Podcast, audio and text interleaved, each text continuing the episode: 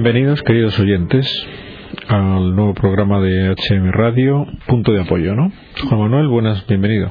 ¿Qué tal? Bien. ¿Qué tal te encuentras? Bien, ¿Animado y...? Sí, sí, sí, sí, no hay problema. Pues nada, a ver si consigues transmitir ese ánimo a nuestros oyentes, porque algunos de ellos puede que estén necesitados de ello. ¿no? de ánimo. Y de eso se trata, porque si venimos a desanimar, pues eso no venimos y punto, ¿no? O sea, venimos a intentar animar un poco.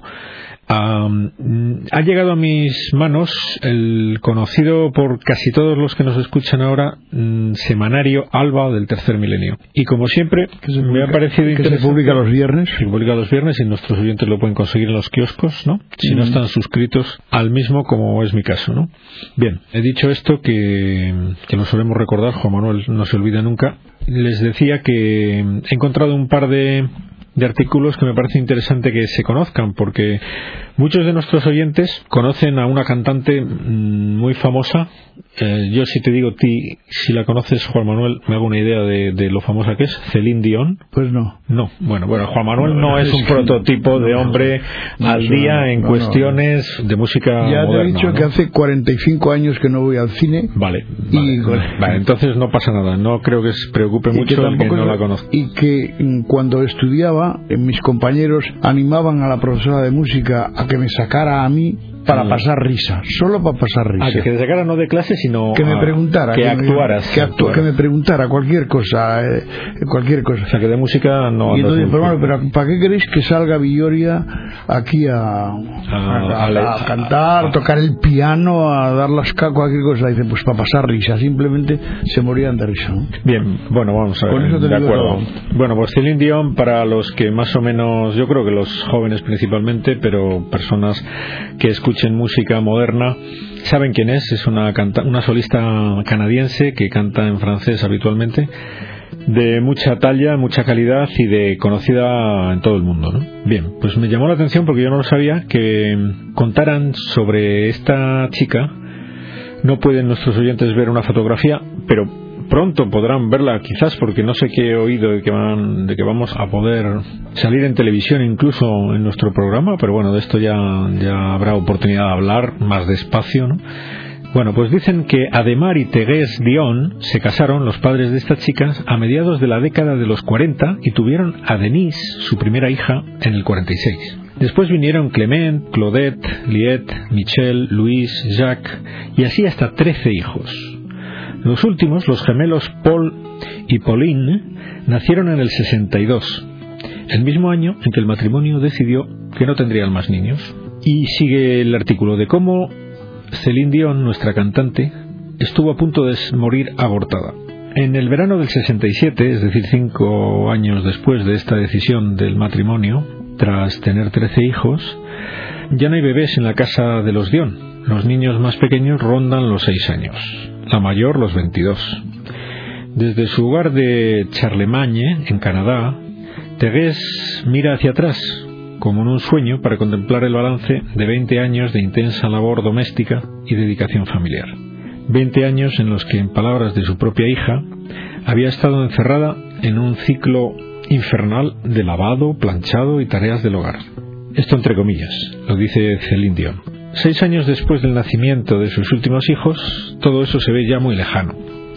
Las rachas económicas que vienen y van golpean a la familia Dion. Aquel verano se presenta como uno de los más difíciles para Ademar porque la economía familiar pende de un hilo. Y de pronto Tegués da la noticia a su marido.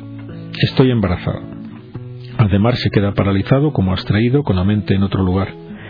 Tegués llora amargamente en su habitación. Después de tantos años, ella pensaba con razón que había cumplido con su deber, dice su hija más pequeña. Tegués no acepta el embarazo.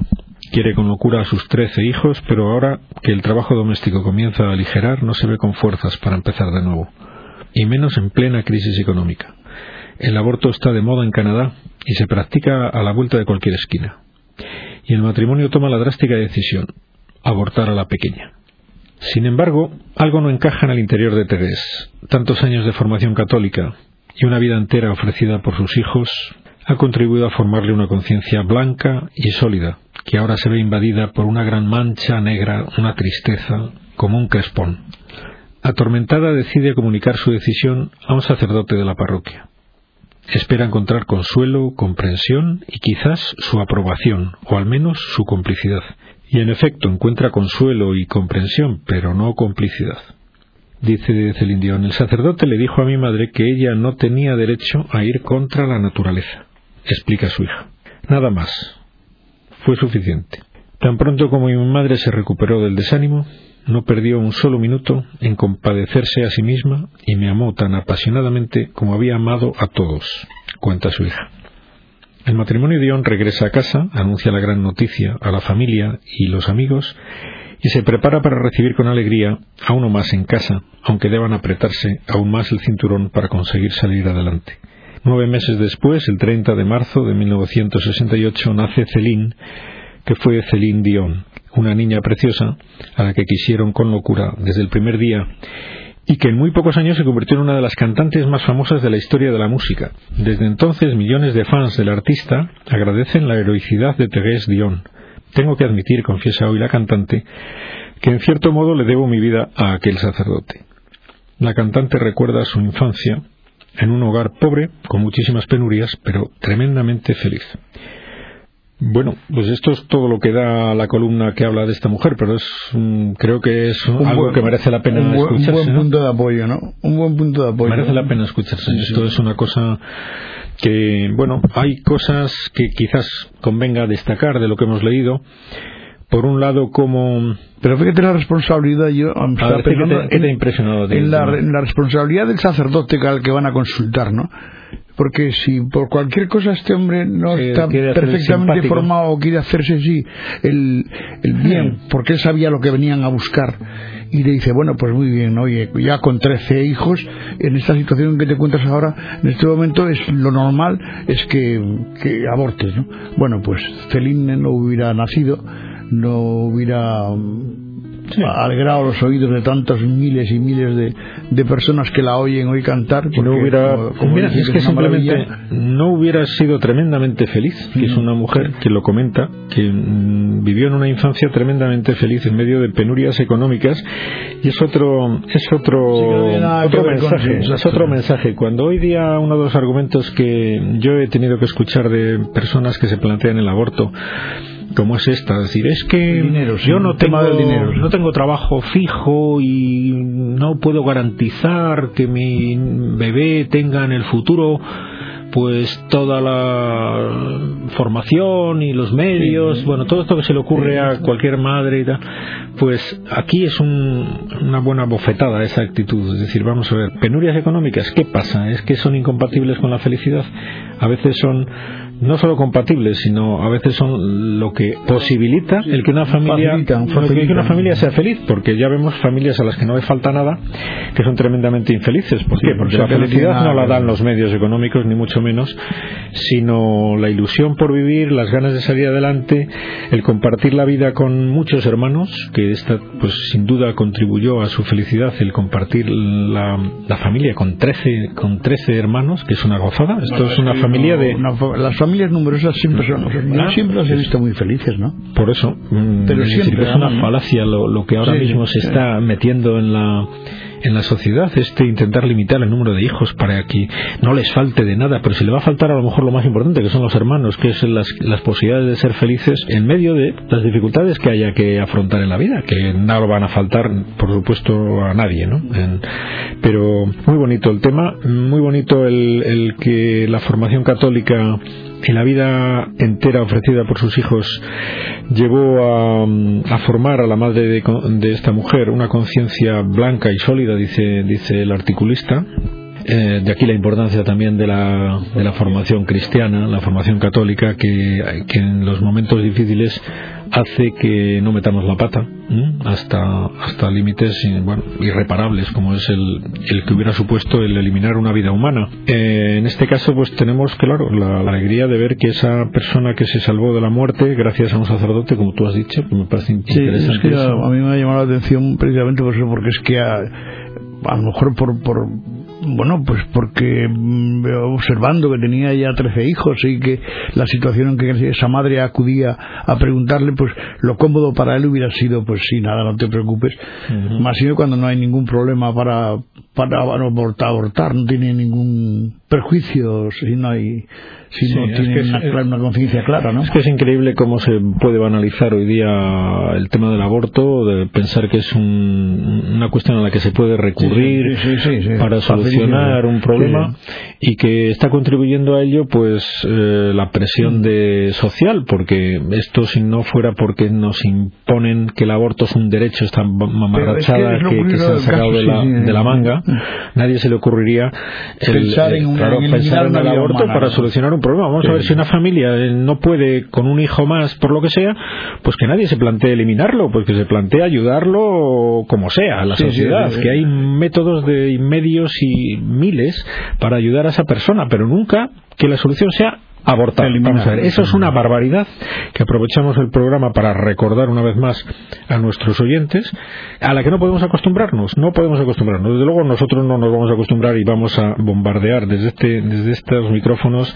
a todos nuestros oyentes para que no se les olvide nunca que la vida humana no puede, no puede estar sujeta a, estas, a estas bueno, opresiones de la de la política y de la legislación, que no nos quite nadie de la cabeza que la vida humana es de un valor en que nosotros no tenemos derecho a tocar para nada, nunca, nosotros ni nadie. Es decir, la vida humana es sagrada, la vida humana es un don de Dios que solamente Él es capaz de crear. En todos los momentos, en todos los momentos de su desarrollo. Los hombres nunca tendremos otro, otro, otra misión respecto a la vida humana que cuidarla, respetarla, mm, todo lo que podamos hacer por admirarla, por agradecerla pero nunca atacarla y menos eliminarla, como esta barbaridad que supone el aborto voluntario. Y no se queda el bueno del periodista eh, llamado Ixu Díaz. Ixu, supongo que será un periodista y no una periodista, pero no lo sé. Ixu. Porque cuenta cuatro casos más. Los demás son más breves. Y yo creo que los voy a leer, si no me dices lo contrario. No, no. Y hablan de un famoso futbolista, no voy a decir quién es hasta que no termine. Dice, en 1963, una joven danesa de 16 años, los más entendidos de fútbol ya pueden empezar a intuir de qué futbolista se trata, pero mm, ahí lo dejo. En el 63, una joven danesa de 16 años se quedó embarazada de un futbolista llamado Finn. El entorno y su propia madre trataron de persuadir a la niña para que abortara. El aborto era ilegal entonces, recuerda. Pero todos sabían dónde se solucionaban esas cosas, dice entre comillas. La madre de la niña envió a su marido a encontrar un lugar donde abortar clandestinamente, pero el hombre estaba decididamente a favor de la vida. Se fue a dar un paseo con la niña y los dos convencieron a la mujer de que no había ningún sitio disponible para abortar en esos momentos, que el embarazo tendría que seguir adelante. La historia del fútbol nunca olvidará la audacia de ese abuelo, porque el niño nació y se llamó Mitchell, Mitchell Laudrup. Espero que este sepas quién es. ¿Sabes quién es? me, suena que ha sido... En fútbol estás más al día que en música. O sea, sí, ha sido... Me suena que ha sido un, famoso jugador, ¿no? Famoso hoy, entrenador, yo entrenador. entrenador, efectivamente. Pues un... Ven, pues... Eh, Pero muy famoso, ¿no? Muy famoso, efectivamente. También se libró por los pelos gracias a que el padre, aquí en este caso, es decir, que aquí todos tenemos que ver el un consejo de un sacerdote, el abuelo que se va a pasar con la niña, pues cualquiera, cualquiera, no es poco importante las palabras de cualquiera de nosotros que animemos a una mujer a seguir adelante. Cualquiera ¿Te imaginas que puede ser cualquiera de nuestros oyentes, por ejemplo? ¿Eh? Efectivamente, cualquiera de nuestros oyentes puede decirle a una mujer embarazada, pues es verdad, que no, oye, enhorabuena, que, que, sé que vas a tener un... Y a lo mejor eso la decide a seguir adelante, Eso, por ejemplo, en lugar de, en vez de, que se tenga que esconder o que tenga que... O si, bueno, cualquiera de nuestros oyentes que sus, eh, en los centros escolares esto debe de suceder, que se enteran de que una chica ha quedado embarazada, pues todos los alumnos bueno, pues eh, supongo que la mayoría se dejará llevar del ambiente, pero mm. siempre habrá alguno que se acerque a esa persona y de alguna manera le anime a seguir adelante, no le hunda en la miseria. Pues a lo mejor ese pequeño detalle pues significa que mm, esa persona sale adelante y bueno, pues no tiene por qué ser todos cantantes ni futbolistas, pero vamos, son personas humanas, todas, todas merecemos, como hemos dicho antes, el, la oportunidad de vivir porque Dios ha querido que existamos, eh, sean cuales sean los motivos o las circunstancias en las que hayamos sido engendrados, ¿no? Roberto Gómez Bolaños, Chespirito. Bien, voy a leer otro antes que Chespirito. Andrea Bocelli, estando embarazada del cantante Eddie Bocelli, sufre un ataque de apendicitis. Los médicos, cuenta el artista, aquí, aquí salimos los médicos. Ojo, ojo. Siempre que salimos los médicos aquí, quedamos fatal. Pero bueno. Los médicos, cuenta el artista, tuvieron que aplicar un poco de hielo en el estómago y cuando los tratamientos finalizaron le sugirieron que abortara al niño, porque el bebé nacería con alguna discapacidad. Toma ya. Pero esta valiente joven esposa decidió no abortar y el niño nació. El niño, al que habían que nació ciego, se le llamó Andrea Bocelli y se convirtió en una de las grandes voces de las últimas décadas vendiendo más de 70 millones de discos en todo el mundo. Bueno, pues en este caso que tantos se encontrarían pues diciendo hombre pues es que claro el niño tenía un defecto físico pues, muy importante había corrido riesgos además. ¿y qué? y si se nace ciego qué pasa no se puede tener una vida plena eh, una vida plena en bueno en este caso parece que también en el mundo de la música pero no tiene por qué como es lógico es el mundo de la música. Se puede ser feliz se puede ser una persona humana eh, con una riqueza extraordinaria, se puede aspirar a la perfección como cualquier ser humano debemos hacer, pues estando ciego, estando discapacitado, estando bien, como, como Dios haya querido que estemos, ¿no? Que cada cual está como Dios quiere al final, no como nosotros nos gustaría o les gustaría a los otros. Pero aquí meten la pata como una vez más los médicos. Los médicos a la hora de, aconsejar en el tema este, en general, hacemos el ridículo por meterme yo en el colectivo, no porque yo comparta eso. Cualquier riesgo supone ya la eliminación de. Bueno, es horroroso el tema este, es decir que que de los médicos habrá que intentar conseguir de nuevo la actitud que todo el mundo esperamos de ellos o esperan de nosotros, porque como he dicho me incluyo en el colectivo médico, eh, espera de nosotros el, el, que nos enseñen el amor a la vida, el aprecio a la vida, el aprender a superar las dificultades que haya para que una vida humana no se quede en la cuneta, eh, salvarla, es decir, que si hace falta, pues con los medios técnicos al alcance, pero una vida humana es algo muy valioso, se está perdiendo en la medicina, se está perdiendo en la medicina y es una pena. Este ejemplo de Andrea Bocelli, pues es uno más de cómo los médicos meten la pata de pensar que una persona, porque tenga problemas de, capacidad o de formación en el seno materno, pues es una persona humana con defectos que, bueno, con defectos físicos perfectamente compatibles con la vida y que no le van a impedir ser una persona feliz, ¿no? Porque no depende de eso, sino de otras cosas. Siguiente caso, Susan Boyle, yo no sé quién es. Tú tampoco. ah, suena... ¿te suena? Ah, mira, yo, yo no lo sabía. Me suena que hace muy poco ha sido famosísima porque participó en una selección de, de cantantes. Muy bien, muy bien, Juan Manuel. Estás y, ahí, ahí, te he visto bien. y resulta que es que mm, no se sabía lo que iban a hacer, incluso por su aspecto físico, pues parece ser que había eh, promovido pues a la risa y a tal, pensando que no podría ser una figura. Y cuando empezó a cantar, todo el tribunal que estaba juzgando esta actuación, vamos, se quedó con la boca abierta porque ha sido algo impresionante. Bueno, y ahí sigue ya recorriendo el mundo entero como una de las. ¿Tú sabías que tú también sabías que se salvó del aborto por los pelos? No, lo sabía. Te comento, te comento. Pero me alegro mucho. Susan Boyle. me alegro mucho de que se salvara, vamos. Ya te entendemos, sí. La cantante que saltó a la fama en el 2009 al ganar el prestigioso concurso Britain's Got Talent se salvó del aborto gracias al coraje, la determinación y la fe católica de su madre, que se quedó embarazada de ella con 47 años. Con lo cual los consejos médicos, aquí en los España, consejos vuestros, aquí en España la mayoría de los médicos le hubieran dicho que bueno, por favor, por favor, bueno, por favor, que sí, sí, pero planteate con cara de y con voz engolada le hubieran dicho la barbaridad de turno, ¿no? Los médicos que la atendieron estuvieron en todo momento en contra de continuar adelante con el embarazo.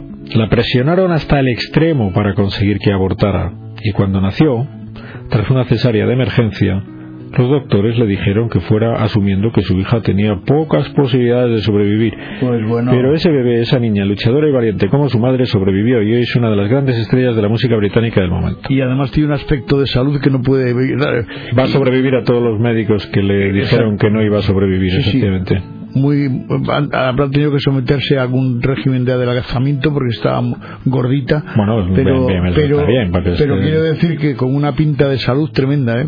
Bueno, bueno, te veo muy bien. Entonces solo te falta el último, a ver si sabes quién es. Roberto Gómez Bolaños Chespirito es uno de los cómicos más populares de América Latina, protagonista de series de humor como El Chavo. Ah, claro, sí, hombre, sí. Esto lo ve mi niño en televisión. Ah. El Chavo, lo veía. El pasado año grabó un spot pro vida donde resumía su, su propia historia. Hola, soy el amigo Chespirito. Cuando estaba yo en el vientre de mi madre, ella sufrió un accidente que la puso al borde de la muerte. El médico le dijo, tendrás que abortar.